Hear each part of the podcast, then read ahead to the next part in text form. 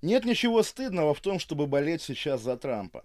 Наблюдая за американской политической драмой, мы, русские, можем позволить себе вообще все, что угодно. У нас нет голоса не только в электоральном, но и в любом другом смысле. И даже любая глупость, произнесенная по-русски, услышана не будет и скандала не произведет.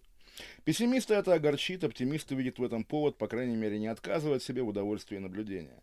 Худшее, чем все это может там закончиться, вооруженное противостояние в американских городах, но и это будет не наше дело. Они не нуждаются ни в нашем сочувствии, ни в нашем злорадстве.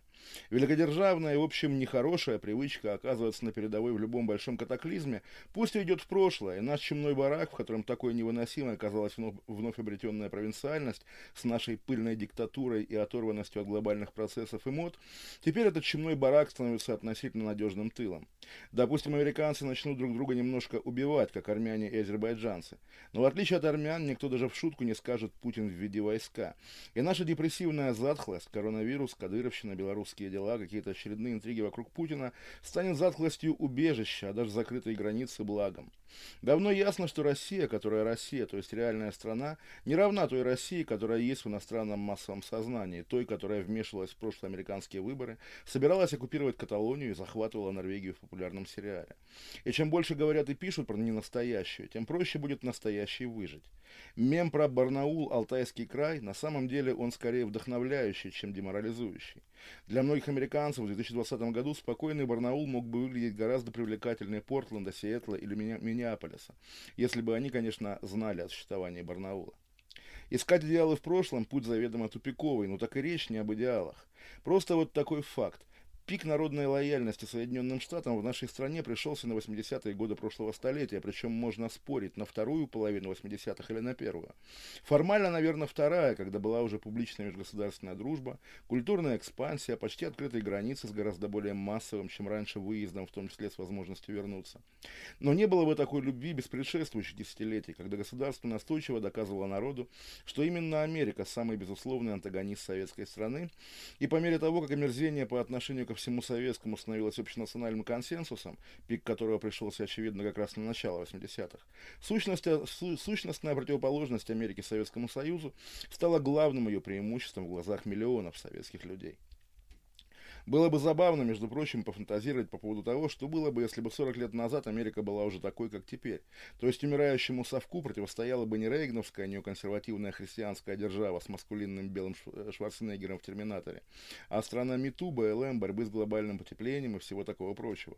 Это действительно вопрос, чем бы это все кончилось. Большим гей-парадом на Тверской в 91 году или, наоборот, сохранением всех советских порядков навсегда, потому что такие почти коммунистические штаты, наверное, без всякой перестройки стали бы надежным другом и союзником тоталитарного СССР. Но это именно что фантазии. А историческая реальность такова, что советские люди полюбили Америку именно такой старой, с памятниками конфедератам, неравными правами женщин, расовыми проблемами, браком как союзом мужчины и женщины и тому подобное. И что тоже, наверное, важно, мы разлюбить ее успели примерно в ту же эпоху, пусть и при Клинтоне, но разворачивающихся процессов мы не застали. Народный антиамериканизм, эпоха Брата 2, у нас стал массовым, почти всеобщим, когда Америка еще походила скорее на Рейгановскую, чем на Обамовскую. Америка 80-х – единственная Америка, которая что-то значит для нас всерьез. И даже союзничество во Второй мировой войне выглядит гораздо более бледно, чем те любовь и надежда, которые связывали русских с Америкой 30-40 лет назад. Даже два важнейших русских имени – Солженицын и Бродский. Они ведь тоже оттуда, и это имеет для нас гораздо большее значение, чем жизнь любого Джорджа Флойда. В этом не просто нет ничего стыдного, наоборот. Это очень естественно и правильно любить именно ту Америку. Ту, которую мы видели в пиратских лентах в видеосалонах, ту, которую воспевало перестроечное кооперативное кино. Имя Трампа в титрах последней гайдаевской комедии и его камео в популярнейшем у нас американском семейном фильме тех же лет. Такие скорее гротескные, но при этом вполне документальные доказательства его принадлежности именно к той единственной Америке, которую мы и любим. Сейчас, когда американские социальных дел мастера затеяли построение храма новой жизни, имея, может быть, довольно точное представление о материальных условиях бытия народа, но современно совершенно не обладая знанием духовной среды, духовных свойств материала, наша географическая интеллектуальная удаленность от них позволяет быть в стороне от того, что они творят. Но уж право тихонечко болеть за свою Америку остается нашим неотъемлемым правом. Происходящее на Западе выявило в русском обществе, как всегда бывало, большую группу первых учеников. И есть у нас и свои БЛМщики, и свои метушники, и гретолюбы, и еще бы им не возникнуть с нашими-то комсомольско-партийными традициями. И как 40 лет назад нашу комсу корежил от одного только американского флага на, на ярлычке чьих-нибудь джинсов, так и теперь именно ненависть к Трампу стала обязательным свойством каждого, кто готов воевать с людьми во имя идеологических установок. В этом наш всемирный стройотряд не отличим, пожалуй, от исламистов, чья активность в Европе многих заставила содрогнуться в последние две недели. Трамповская Америка, как Рейгановская 40 лет назад, противостоит идеологическому террору, тоталитаризму, несвободе. И даже если следовать модам последних лет, когда все должны вспоминать о своем опыте, опыте угнетения, нам, русским, тоже следует помнить, кто и как угнетал нас в самые страшные десятилетия 20 века. Антитрамповский мейнстрим богат самыми узнаваемыми типажами от Розалии Землячки до Константина Черненко. В нашем календаре американские выборы втиснуты между праздником большевистской революции и днем возвращения имен, в этом году виртуального. Вспоминая поименно тех, кого убивали во имя идеи у нас, мы имеем право шарахаться от тех, кто ставит идею выше человека, пусть даже и в Америке. Минус нашей провинциальности состоит в том, что моды к нам приходят оттуда. И логично хотеть, чтобы такие моды никогда не пришли. От изобилия пережитого в 20 столетии русский опыт стал горьким образом слишком богат и даже обращен к вам как бы из будущего. Они не, померят, не поверят, конечно, но какая разница?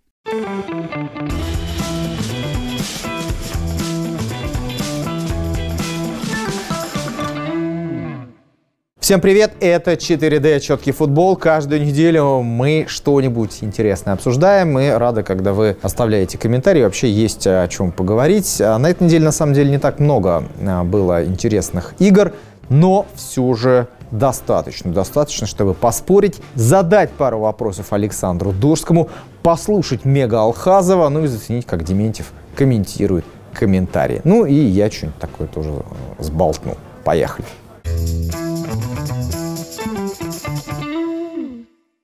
Главная сила этого Арсенала и этого Манчестер Юнайтед подстроиться под соперника. Вот они друг под друга подстроились, поэтому было действительно так скучно. То есть, понимаете, сила Арсенала, чтобы играть от соперника, сила Манчестер Юнайтед, чтобы тоже сыграть от соперника. Мне кажется, болельщиков и той, и другой команды должно это прилично отрезвить. Разница только в том, что Артета работает 11 месяцев в Арсенале и взял два трофея. Ну ладно, полтора. А Сульшер 22. Пускай что-то новое пробует. Это я, кстати, не свои мысли говорю. Это я говорю, э, практически дословно цитирую текст Валера Полевикова с канала 17 номер. Валера классный журналист. Подписывайтесь, читайте. Я рекомендую. И это не реклама. Просто наглый копирайт. Но ну, а что касается самой игры. Манчестер Юнайтед э, оставлял Люка Шоу одного. А так и происходит в схеме 4-4-2, когда Ромб в центре полузащиты. И это сумел выглядеть соперник. Бедный Люк Шоу оставался против Вилли Виллиана вместе с Беллирином. Он разрывался. И вы помните первый тайм, как Беллирин регулярно грузил в штрафную Манчестер Юнайтед, и это было довольно опасно. Харри Магуайр после матча сказал, что Манчестер Юнайтед зря отдал мяч и хотел его поскорее вернуть, да не получалось. Это говорит капитан супер контратакующей команды. Ну, его можно понять, Манчестер вошел во вкус в последних играх э, и пробует что-то новое. Да и плюс дома с Арсеналом, ну, действительно хочется э, больше агрессии показать и именно с мячом. Поэтому воспрял Манчестер Юнайтед во втором тайме, стал активно этим самым мячом владеть и как-то Ром особых дивидендов Манчестер Юнайтед не принес. Да и Гринвуд и Решфорд. Пожалуй, кстати, от них вся острота исходила, от их толкания, от их забегов с краю внутрь штрафной. Сейчас очень трудно говорить, почему проваливаются конкретные футболисты, потому что ну, график такой сумасшедший. Это и с Сити, и с Ливерпулем происходит. На неделе играют блестяще, то же самое Манчестер Сити, как Манчестер Юнайтед. На выходных проваливаются какую-то функциональную и ментальную, наверное, яму. Впервые за 14 лет Арсенал обыгрывает Манчестер Юнайтед на Олд Траффорд Траффорд. Последний раз, когда это происходило, Оли Гуннер Сульшер за Манчестер Юнайтед выступал. Ну и спустя пять лет неудач на выезде против команды топ-6 Арсенал эту серию прерывает. У меня один конкретный вопрос по этому матчу. Мне вот интересно, что у Сульшера в голове. Почему он снимает Бруно Фернандеша, а не Погба? Понятно, устал Фернандеш, понятно, устал Погба. Да все там уже подыхают. У Арсенала, впрочем, тоже. Они вообще в четверг играли. Но Донни Ван Дебек идеальный партнер для Бруно Фернандеша. А Погба, Погба просто деморализован после той ошибки. Погба, я могу напутать здесь хронологии, если честно забыл, но Погба, Погба отвратительно провел эту встречу и играет просто через раз э, и Тут действительно никакой закономерности нет. Лига чемпионов, английская премьер-лига. Зачем нужен такой Погба? С него огромный спрос, окей, но даже если спрос с него средний, он и ему не соответствует. Это ужасно, что в Манчестер Юнайтед есть такой футболист, и мне непонятно, что в нем видит Сульшер. Он до последнего надеется, что по взмаху волшебной палочки Поле Погба покажет свой лучший футбол. Тогда нужно палочкой махать очень часто. Про матч э, Манчестер Юнайтед и Арсенала не буду долго говорить, потому что просто-напросто он этого не заслуживает. Скажу так, что я думаю, что сэр Алексу Фергюсону и Арсену Венгеру было бы стыдно за такую игру. Впрочем, э, даже содержание составов Манчестер Арсенала давно не соответствует высоким стандартам 2001 там, или 2002 года, когда друг другу противостояли великие команды. Сейчас, конечно, этого всего нет. Э, можно делать определенные ссылки и скидки на то, что команды разрываются между Еврокубками и чемпионатом, но все-таки хотелось бы видеть в матче Арсенала и Манчестер Юнайтед больше мыслей, больше скорости и меньше каких-то совершенно бессмысленных ошибок. Собственно, характерно, что единственный гол в этом матче, который вполне мог быть и не быть забитым, случился из-за идиотской ошибки, причем супер дорогого Погба, который просто неверно оценил ситуацию, в чем кстати, и откровенно и признался после матча, и привез никому абсолютно ненужный и не актуальный даже в данном случае пенальти. В остальном же две очень средние команды по этому матчу. Вот я комментировал игру Астон Виллы и Саутгемптона, например. Там и темп был повыше, и качество исполнения зачастую было повыше. Так что английский чемпионат в этом году такой боевой. Имена ничего не значат. Манчестер Юнайтед Арсенал ну, не самая содержательная игра. У меня было ощущение, что вот я смотрю какой-нибудь матч, даже не конца 90-х, а начала нулевых между Миланом и Интером. А, причем в то время, когда и у Милана, и у Интера не лучшее такое время, ну, там много борьбы в центре поля, там опорные, но при этом вот смотришь, э, там один опасный момент и много ударов по ногам. Ну, в общем, Арсенал был поострее, но в итоге все решила одна единственная персональная техническая ошибка. Забить могли те, и другие, но Манчестер Юнайтед явно а вот ту игру, э, которая была в конце прошлого сезона, потерял вот начисто. Так, ищут, ищут, ищут. А Бруно Фернандеш, это, конечно, все здорово, но сейчас с атакой и с опорной зоной все это не складывается, немножко распадается на части. Ну и, честно говоря, от обороны я ожидал большего, причем Люк Шоу-то как раз а, очень неплохо сыграла. Вот мне кажется, например, Ван Бисака может значительно лучше. В общем, игра двух проблемных команд, не очень а, зрелищная, которая в итоге была решена там одним движением. Вот так. «Зенит» наконец-то выиграл в чемпионате России у «Химок». Психологически, мне кажется, для команды «Симака» это важно, потому что она просто отвыкла проигрывать всем и подряд. Жуткий совершенно матч был с Дортмундом. «Зенит» вышел без воли, без каких-либо даже амбициозных планов, просто пытался отбиться, не пропустить. Естественно, у него это не получилось. Дома против Лацио он просто не сможет играть в такой футбол. Ну, во-первых, это последний шанс хоть за что-то зацепиться в Лиге чемпионов. Во-вторых, все-таки дома, и, надеюсь, будут болельщики, это «Зенит» подхлестнет. Что касается Лацио, то у этой команды большие проблемы с зараженными, там очередная эпидемия, и даже не до конца известно, кто будет играть с «Зенитом», кто не будет, в частности, будет ли и Мобили. Тем не менее, все равно, Лацио – это команда, которая играет в достаточно все-таки атакующий футбол. Мне кажется, что матч должен все-таки получиться результативным. Я бы рекомендовал тотал больше двух с половиной и обе забьют на, за 2,55 по линии вулкана. Ну и еще очень важное сообщение. У нас, как вы помните, был конкурс, кто угадает счет матча Краснодара и Челси. У нас есть победители. Есть победители. Их имена читайте в специальном посте, который будет прикреплен к первому комментарию в этом видео.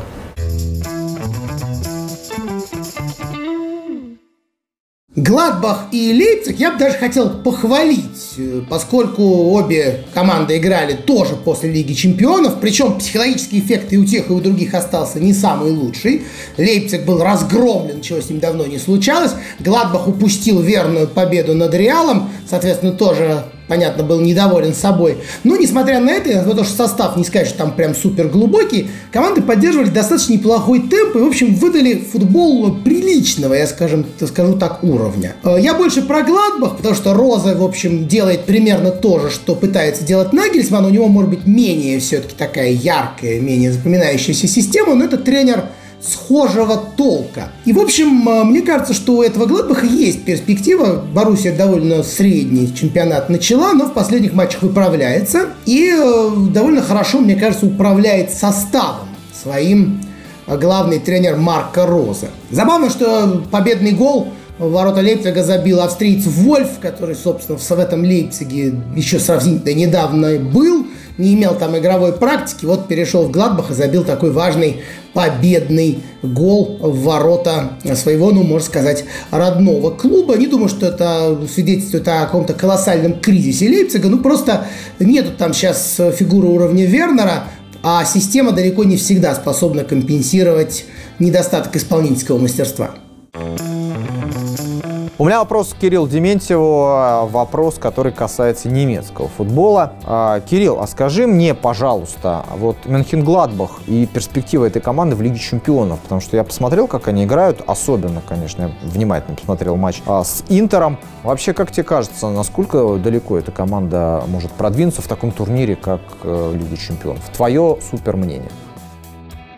Ну, умудрились проиграть два матча из выигранных позиций, понятно, что перспектива от этого сильно лучше не становится. Мне кажется, психологически Гладбах не готов был к этим победам. То есть по игре-то, в общем, команда неплохая и должна со всеми сейчас, особенно в нынешнем усредненном футболе, бороться. Но вот психологически победе пока были не готовы. С Шахтером будут, конечно, ключевые матчи, мне кажется, даже более сложные. Не удивлюсь, если Гладбах там ничего не возьмет. Ну, может неожиданно, например, набрать 4 очка, учитывая, какая группа, все еще возможно.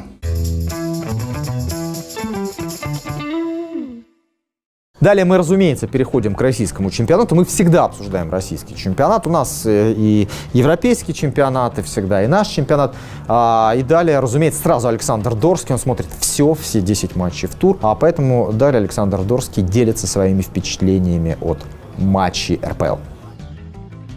Владимир Сергеевич, я, конечно, смотрю все матчи тура в РПЛ, ну а вам э, хочется пожелать э, все-таки иногда хотя бы вглядываться в таблицу российской премьер-лиги, потому что 10 матчей за тур. А, нет, ну я понимаю, что логотип на худе обязывает к такой цифре, но, слава богу, пока что все-таки в чемпионате России матчей поменьше, потому что ну, 10 матчей за 3-4 дня российских это ух, э, не хочется даже представлять, что это было. А на самом деле 13-й тур, уже практически первый круг э, сыгран в РПЛ, получился очень насыщенным. Тут и поражение Спартака, и выход ЦСКА на чистое первое место, и очередной гол блестящего Александра Ерохина. И, конечно же, гол плюс пас Антона Заболотного, оформленный в матче Сочи Локомотив. Антон, кстати, возвращается в сборную.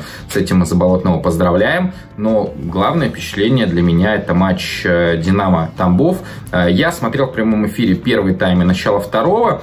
И как раз-таки я э, взлетал из Москвы в Петербург, э, когда э, Тамбов заработал свой первый пенальти. Конечно, это вызывало смех, потому что к тому моменту Тамбов играл в девятером. Но когда я прилетел в Петербург, мне пришел пуш о том, что Динамо все-таки выиграла 2-1, но на 99-й минуте Анука не забил второй пенальти. Я офигел, а потом я еще увидел, что само Динамо забило победный гол тоже с пенальти на 90 и вообще рассмеялся. И такая реакция была у многих в том самолете, потому что этот результат и ход матча, они не могли не вызвать эмоций. Спасибо реально Динамо и Тамбову. Конечно, э, я уверен, Сандер Шварц абсолютно недоволен тем, как играла его команда, и то, что все довели до такой концовки, но тем не менее Динамо набрало 3 очка, и по результатам-то у Динамо все неплохо, впрочем, как и у Ростова. Э, хотя э, с точки зрения Ростова, то вспомните, как Ростов играл год назад, и как он играет сейчас. Абсолютно разные впечатления. Но сейчас Ростов набрал всего лишь на 3 очка меньше. Поэтому тут э, Карпину тоже респект. Все равно Ростов как-то вытягивается наверх, несмотря на все эти перестановки в составе. А возвращаясь э, к «Динамо», конечно, разочаровывает э, качество игры «Динамо» на протяжении большей части первого круга, хотя вначале, казалось бы, Новиков наладил вот этот контратакующий стиль. Да, это было не очень привлекательно, но достаточно эффективно. И там в центре обороны, допустим, пара Ордец Евгеньев классно сыгралась. То сейчас э, вообще непонятно, в каком направлении будет двигаться «Динамо». Очень много сейчас молодежи подпускается к составу, там, в том числе при выходе на замену. Но в какую игру будет играть «Динамо», подходят ли те игроки, которые есть сейчас у Шварца под то, что он хочет видеть, это большой вопрос. Э, тут, э, мне кажется, очень хорошо, что Динамо позвал Андрея Воронина. Мы, по-моему, про него вообще в 4D еще ничего не говорили. Я думаю, что Воронин как раз-таки будет э, классным связующим звеном между Шварцем, Желько Бувичем, спортивным директором и игроками, потому что, ну, вспомните, как Воронин играл, в том числе за Динамо, настоящий лидер. Поэтому я искренне надеюсь, что «Динамо» будет э, сильным. А иногда в это веры мало, э, в том числе в концовке матча с Тамбовым сегодня, но, тем не менее, все-таки амбиций много, денег тоже достаточно, да и игроков хороших тоже хватает. Поэтому «Динамо» оклематься вот от всего происходящего сейчас, э, наладить игру, ну и с теми очками, которые уже есть тоже в таблице, бороться опять за Еврокубки, наверное, уже не за Лигу Европы, а за Лигу конференций. Э, рейтинг э, УЕФА у России падает, и, скорее всего, дальше все будет только хуже.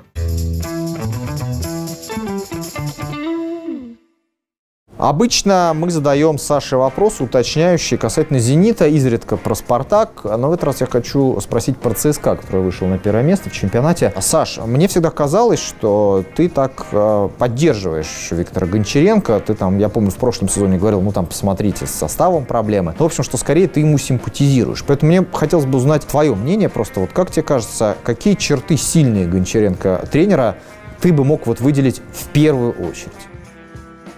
Да, Владимир Сергеевич, я даже не просто симпатизирую Гончаренко, я его считаю сильнейшим тренером российской премьер-лиги нескольких последних лет, хотя, безусловно, на определенных отрезках и не без явных недостатков, э, на мой взгляд. Но мы сейчас о позитиве, вопрос был о позитиве. ЦСКА на первом месте, так зачем негативить? А, поэтому поговорим о хороших качествах Гончаренко. И самое главное – это смелость, потому что это качество свойственно далеко не всем тренерам российской премьер-лиги, далеко не всем игрокам. Поэтому, когда кто-то выделяется вот так вот э, яркостью, агрессией, это сразу подкупает. А смелость Гончаренко, она в первую очередь, конечно, заключается в прессинге на протяжении нескольких сезонов, в том числе прошлого. Да, были проблемы, то, что после интенсивной и действительно неплохой работы без мяча и после того, как ЦСКА забирал этот мяч себе, не удавалось конвертировать это владение в э, удары из опасных позиций, чаще даже, в принципе, в удары.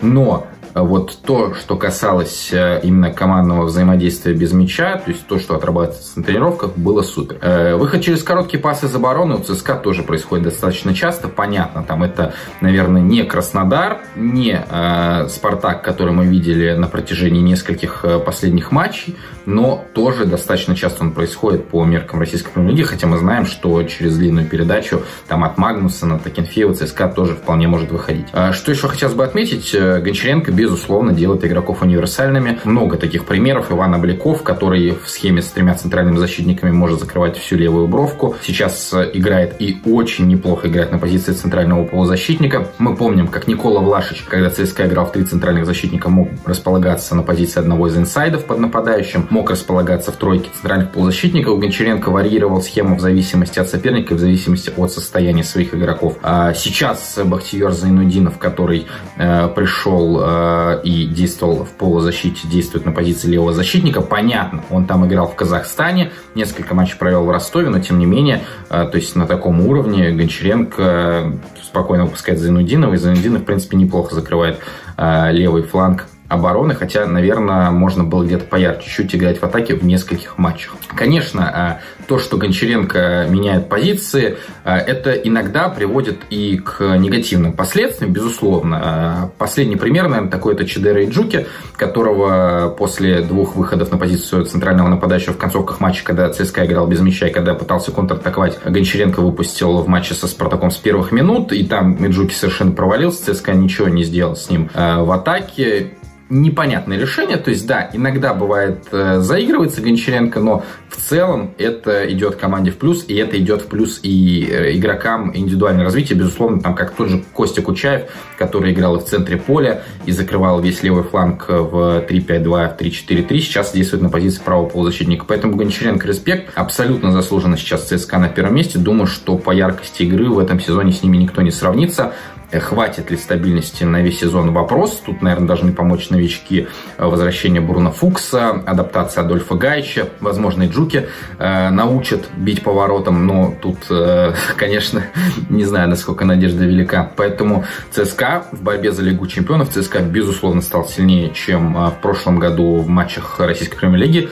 Очень хотелось бы, чтобы это перенеслось и на матч Лиги Европы. Если говорить про матч Динамо Загребом, то скорее на результат, чем на качество игры. У меня вопрос к уважаемому мной Александру Дорскому. А как так получилось, что в матче с Ростовом э, на тренерской скамейке Спартака вместо Доминика Тедеско вновь оказался Олег Кононов? Как вообще такое может быть? Откуда его достали? Кирилл, я думаю, что Андрес Хинкель тут мог бы и подобидеться. Хотя, безусловно, Олег Георгиевич, уважаемый специалист, наверное, всеми, за исключением болельщиков «Спартака», ну а если серьезно, то истерия, которая возникла вокруг Спартака после поражения домашнего от Ростова, она э, поражает, хотя, ну, казалось бы, это же постоянная э, атмосфера вокруг э, красно-белых, э, постоянном состоянии таком Спартак находится, но всего лишь одна игра проиграна, ничего вообще не потеряно на дистанции, остается Спартак в этой лидирующей тройке вместе с Зенитом и ЦСКА. Ну и что страшного случилось? Да, очень плохой матч с точки зрения атаки. Да, не очень хорошо выходили из-под прессинга Ростова, но тут нужно помнить о том, что отсутствовал Павел Маслов. И как бы мы ни относились к Павлу Маслову с точки зрения его оборонительных действий, на данный момент, да, он э, остается главным пасущим защитником для Наменника Тедеско. Мы это видели э, и на летнем отрезке прошлого сезона, и в этом сезоне Павел еще э, прибавил в этом компоненте. Вспомните, допустим, матч с «Зенитом», когда «Спартак» специально выходил через короткий пас и именно строил атаки через э, фланг Маслова. Это очень важно, что его не было в матче с Ростовом. Ну а так, э, Ростов-то, по сути, практически ничего и не создал. То есть, если брать качество созданных моментов, то всего лишь 4 команды в этом сезоне э, в одной игре создали меньше, э, чем Ростов в матче со Спартаком. Да, игра плохая, но, еще раз, ничего не случилось. Поэтому я верю в Спартак. Мне нравится то, что он стал по-хорошему, по-игровому предсказуем. Этого красно-белым не хватало, я уже это не первый раз говорю в выпусках 4D. И я ожидаю действительно, что Спартак спокойно, достаточно уверенно докатится до места в тройке на э, зимний перерыв.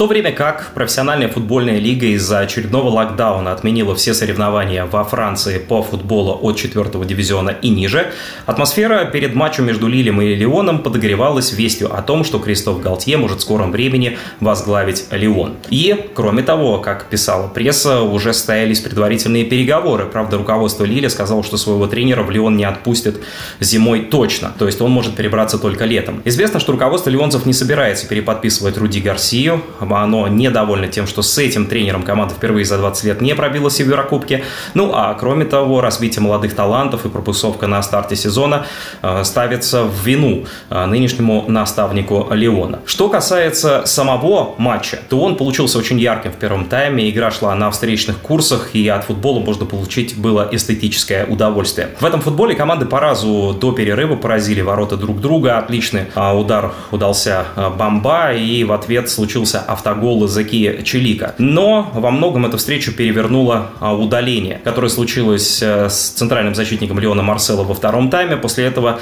игра переместилась к штрафной площади Леона, но Лиль так и не сумел взломать насыщенную оборону а, леонцев и довольствовался ничьей 1-1. Впрочем, команда Кристофа Галтье остается единственной, кто в чемпионате Франции не потерпел ни одного поражения и находится в двух очках от Пари Сен-Жермен. Не будем забывать, что Лиль играет в Лиге Европы и поэтому использует ротацию. Несмотря на нее, команда все равно забивает э, в каждом матче и делает все для того, чтобы держаться за Пари Сен-Жермен.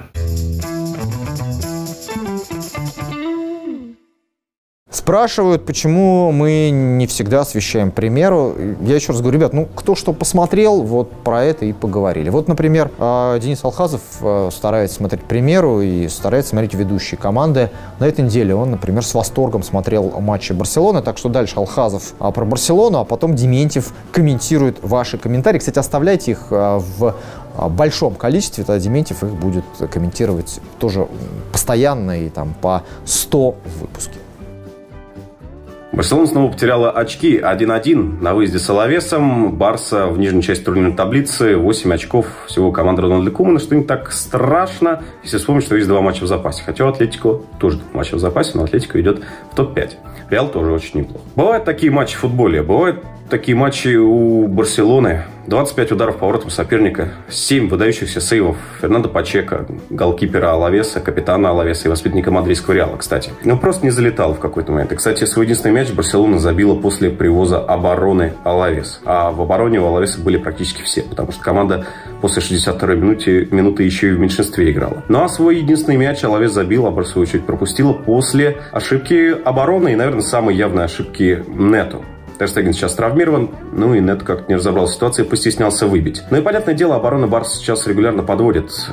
Пике никогда не был скоростным футболистом, но и сейчас скорости него нет. Ланглет тоже не про скорость. Передачи зато раздают мастерски. Высокая линия обороны и такие команды, как Алавес, любят, любят Барсу за это понаказывать. А в атаке, с которой, кстати, проблем не так много было у Барселоны в этом матче, у Барсы в перспективе одна главная проблема. Месси, который чередует роли чистого центрфорварда с ролью ложной девятки, порой передвигается хаотично по полю. И этот хаос способен впустить в себя и понять, пожалуй, с партнеров только Антуан Гризманн, ну и Бускетс. Но это уже другая линия на поле. Ансу Фати, потрясающий одаренный технический футболист, очень уверенный в себе, очень хладнокровный, когда дело доходит до завершения атак. У него, по сути, одно важнейшее качество который его выделяет сейчас, позволяет ему ставить необразимый рекорд. Он шикарно открывается за спину защитникам. Это ценит Месси, это ценит Альба. Тринкао, Усман Дебелей тоже понимают, но гораздо больше выпадают из позиционной игры. А Барса так или иначе против таких команд, как Алавес,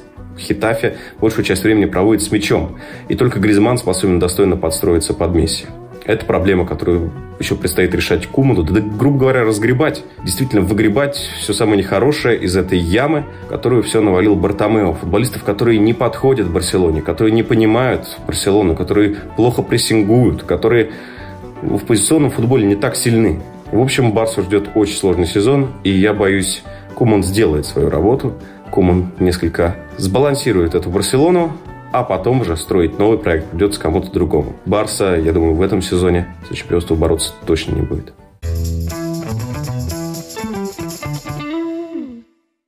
Очень много вопросов в видео про предыдущие выходные. Попробую, насколько это возможно, на них ответить. Тут их аж 197 комментариев. Батареи Владимира, конечно, огонь мне такие. Почему сверли формат батла. Свернули, может быть, имеется в виду. А, Кирилл, здравствуйте. Если провести аналогию, Бавария немецкий «Зенит», Байер немецкая «Динамо», то кто то немецкий «Спартак», ЦСКА, «Локомотив», Краснодар и Ростов.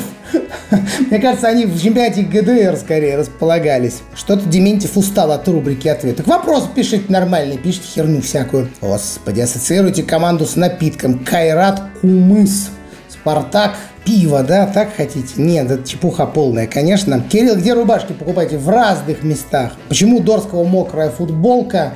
За «Зенит» переживает. А голос потрясающий у Дементьева. Рубашки вообще топ. Ну, хоть кому-то нравится. Опять про рубашку. Как вам гол Модрича в классике? Ну, Модрич величайший игрок, просто он уже не, не молод и не каждый раз может такое выдавать. О, Алхазов и Дорский очень приятные. Забавно такие комментарии слышать. Абхазов без попугая, как Дементьев без очков. Согласен. Хрен редьки не слаще. Как это, вы хрен никогда не пробовали? Какой? Да, да, да и даже с, свекольный хрен вы никогда не пробовали. Ничего себе. Какой вы скучный человек. Как это, например, можно без хрена, например, холодец? Не говоря уже про что-то еще. Может ли Почетина оказаться в Дортмунде? Думаю, что нет, без языка, а там консервативное руководство. В чем главная проблема Шальки? Дебилы. Возьмите Дорского к себе на око. Я не могу, Стагниенко скажет сам. Опять ценили рубашку, но видите, специально для вас новая рубашка. Будет о чем писать, как говорится, в комментариях. Ладно, пишите, может быть, кого-нибудь заменим. Может быть, Алхазов в следующий раз будет отвечать на ваши комментарии, раз уж я от них устал.